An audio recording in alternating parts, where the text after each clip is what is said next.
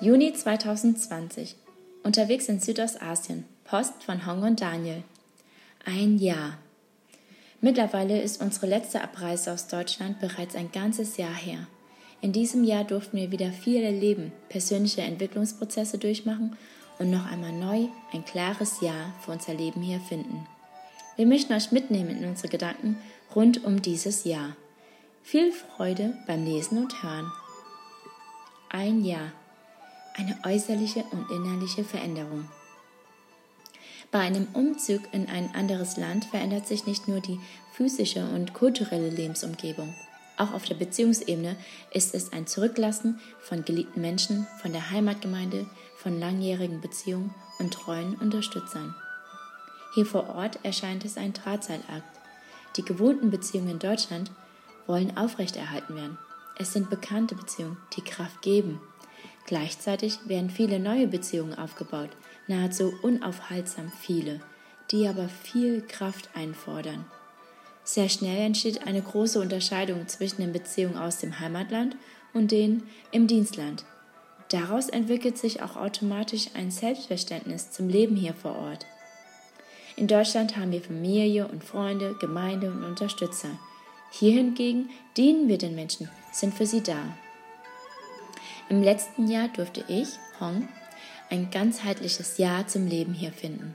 Innerlich unterscheide ich nicht mehr zwischen Heimatland und Dienstland, zwischen kraftspendenden Beziehungen und kraftraubenden.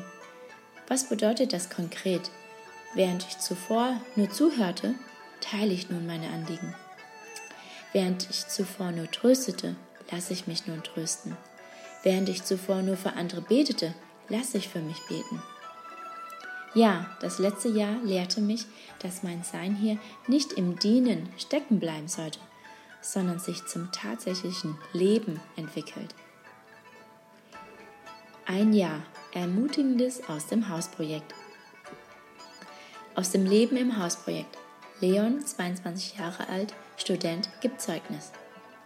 Anfang des Jahres durchlebte ich eine persönliche Krise aufgrund von familiärem sowie schulischem Druck.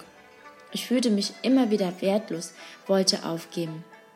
Würde ich das Hausprojekt nicht kennen, hätte ich keine lebendige Beziehung zu Gott, dann wären nur Alkohol oder Selbstmord eine Lösung gewesen. Durch das Hausprojekt erhoffen wir uns nicht nur, dass Menschenleben seelisch und geistlich verändert werden. Auch das physische Wohl der Gesellschaft ist uns ein Anliegen. So fahren wir zurzeit eine Kampagne, die Umweltschutz betont und fördert. Durch thematische Inputs fördern wir ein Umdenken und durch Veränderungen im Café sowie umweltschutzfördernde Projekte leben wir Umweltschutz ganz praktisch vor. Das Hausprojekt unterstützt andere Projekte. Mit unserem großen Kaffeebereich durften wir im Juni eine einheimische Wohltätigkeitsorganisation darin unterstützen, einen Musikabend zu veranstalten, um finanzielle Mittel für ihre Arbeit mit Kindern aus schwierigen Verhältnissen zu generieren. Die Beziehung zum Leiter dieser Organisation, Jens, liegt uns besonders am Herzen. Seine außerordentliche Aufopferungsbereitschaft gegenüber Kindern aus schwierigen Verhältnissen inspiriert und begeistert eine Gemeinschaft aus Hunderten von Studenten. Welch eine Welle würde es auslösen, wenn er von Gott inspiriert würde. Ja, mit Gottes Hilfe. Etwas über unser Ehe- und Familienleben. Dieses Jahr feiern wir auch zehnjährigen Hochzeitstag. Gleichzeitig ist es zehnjähriges Jubiläum von Daniels Jahr zum Leben hier in Südostasien.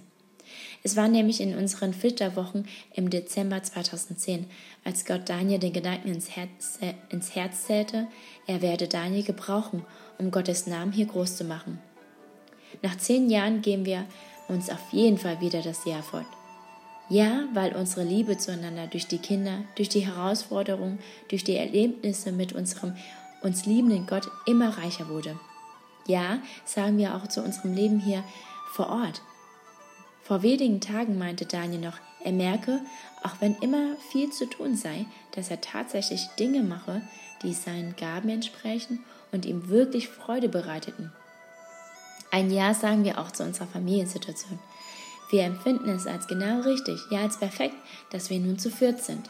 Und wie unterschiedlich aber bereichernd wir, Daniel und Hong, uns gegenüberstehen, so sind auch Elia und Talita einzigartig und bereichernd in ihrem Wesen und ihrer ganz unterschiedlichen Entwicklung. Alltag, Eindrücke, Menschen. Wir sind unglaublich dankbar dafür, dass sich Covid-19 hierzulande nicht ausgebreitet hat. Die Regierung reagierte schnell. Alle Bildungseinrichtungen waren bereits seit Februar geschlossen. Bald danach wurde die Maskenpflicht eingeführt. Andere öffentliche Einrichtungen wurden nach und nach geschlossen. Dieses strikte Eingreifen zeigte seine Wirkung. So ist seit Mai der Alltag wieder weitestgehend eingekehrt. Es gibt nur noch ein paar wenige Sicherheitsvorkehrungen, sodass all unsere Aktivitäten rund um das Hausprojekt wieder durchgeführt werden können. Wir freuen uns über diese Normalität und wünschen euch allen, dass bei euch, wo auch immer ihr gerade seid, sehr bald wieder ein Tag einkehren wird. Ich will den Vater bitten, dass wir das Ja zum Leben hier nicht verlieren. Ich will den Vater bitten, dass noch viele Menschenleben verändert werden durch das Hausprojekt. Und ich will den Vater bitten, dass Jens zum Glauben an Jesus Christus kommt. Ich will dem Vater danken für die Bewahrung vor einem ernsten Ausbruch von Covid-19.